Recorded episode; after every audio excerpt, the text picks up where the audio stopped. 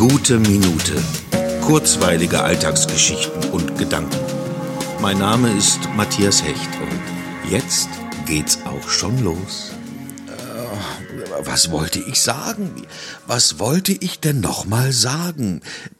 Es ist mir wirklich entfallen. Ich hatte gerade so eine gute Idee. Das gibt es doch nicht. Da setze ich mich an den Rechner mit genau dieser unfassbar guten Idee im Kopf, fange an zu schreiben und dann ist sie mir entfallen. Aber diesen merkwürdigen Traum von letzter Nacht, ja, den habe ich noch ganz klar vor mir. Das ist doch die falsche Priorität. Wie mein Traum war. Ach, das ist doch nicht so wichtig. Wirklich nicht. Aber die Idee, die würde alles verändern.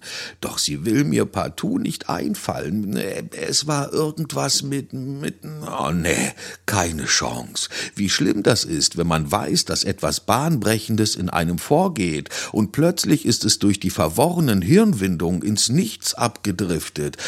Oder war genau das mein Traum? Ich, ich kann es gerade nicht mehr unterscheiden.